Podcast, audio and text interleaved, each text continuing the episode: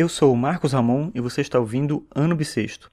Hoje é quarta-feira, dia 1 de junho de 2016, e esse é o episódio 153 do podcast. E hoje eu vou falar sobre 13 teses que o Walter Benjamin escreveu sobre a técnica do escritor. Essas 13 teses apareceram numa coletânea, em português, né, tá? Em uma coletânea de texto Benjamin, acho que se não me engano é o Rua de Mão Única, e nessas teses são tópicos, né? ele não chega a desenvolver como um texto longo, são tópicos no estilo de uma lista em que ele apresenta essas 13 teses do que um escritor deve ter, né? do que envolve a técnica do escritor. E aí eu vou deixar o link para você poder acessar tudo, se você tiver interesse, e eu vou comentar aqui só o que eu acho que é mais interessante nesse momento. Então, ontem eu falei sobre o barulho e sobre a possibilidade do barulho funcionar como um impulso criativo. E a terceira tese do Benjamin tem a ver um pouco com isso. Né? Ele fala o seguinte: abre aspas. Nas suas condições de trabalho, evite qualquer tipo de mediocridade cotidiana. O estado de semi-relaxamento com o fundo de sons triviais é algo degradante. Ao contrário, o acompanhamento de uma peça musical, ou mesmo um murmúrio de vozes, pode tornar-se tão importante para o trabalho como o silêncio da noite. Se este afia o ouvido interior, aquela age como pedra de toque para uma dicção ampla o suficiente para enterrar a si mesma qualquer ruído, mesmo o mais excêntrico. Fecha aspas. Então ele propõe aí uma interpretação dele de como seria esse ambiente do escritor relacionando isso com os sons que a gente escuta. Na opinião dele, uma peça musical. Muita gente gosta de escrever, de ler, ouvindo música, estudar ouvindo música.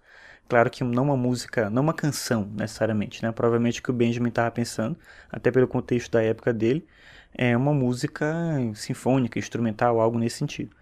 E esse tipo de música de fato pode ajudar a relaxar e dar uma condição de uma condição reflexiva para que você possa escrever. Isso, ou, e aí eu acho que é engraçado isso, né? Um murmúrio de vozes. E eu fico pensando em muita gente que vai para um café, para um restaurante, para um lugar assim, onde tem pessoas conversando e a pessoa fica lá escrevendo, produzindo. Então isso é algo também bem comum no ritmo né, de, de trabalho de muitos escritores. A quarta tese também é uma que eu acho que é interessante. Ele fala o seguinte, abre aspas. Evite utilizar materiais escolhidos ao acaso para escrever.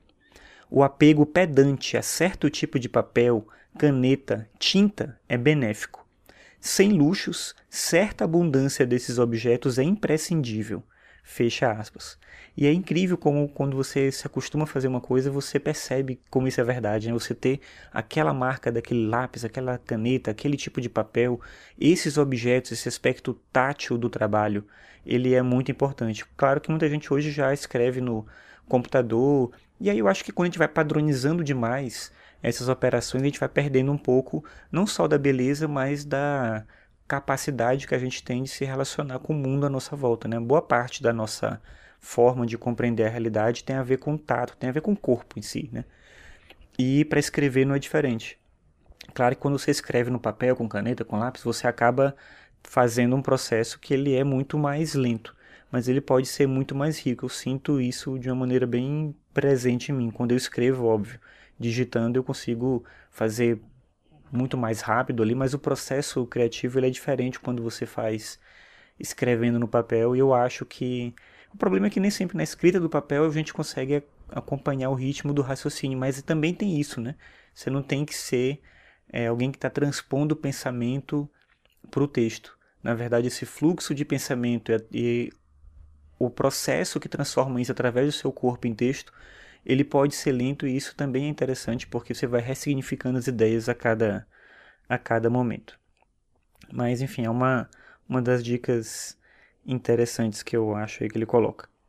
Uma outra aqui, que é a mais misteriosa de todas, que é a dica 9. Ele fala o seguinte: nenhum dia sem uma linha, mas semanas sim. Então isso é curioso. Então, nenhum dia sem uma linha. Então escreva todo dia.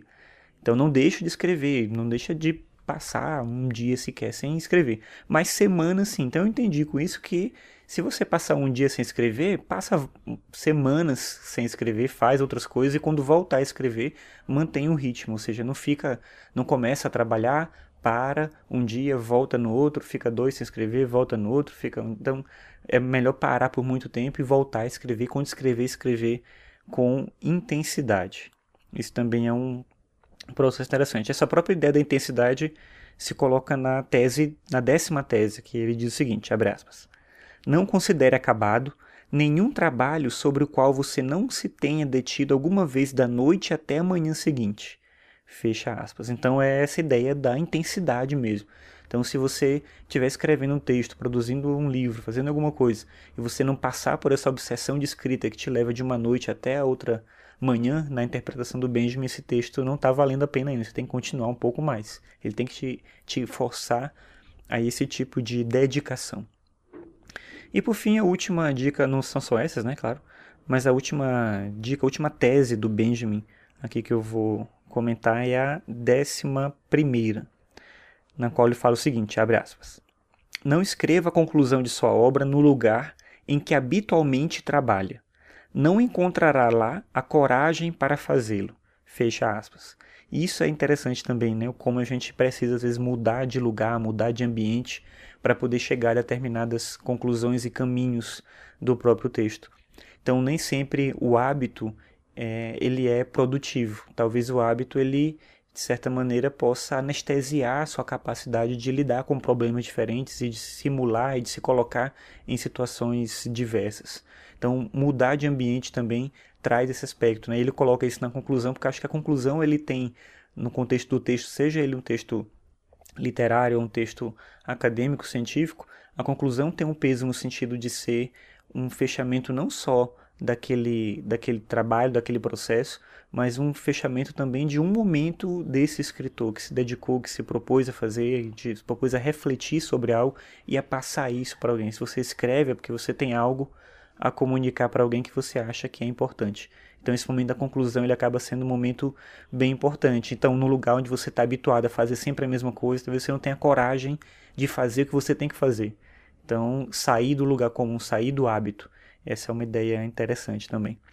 Enfim, vou deixar um link para as 13 teses do Benjamin no post, caso você queira acessar.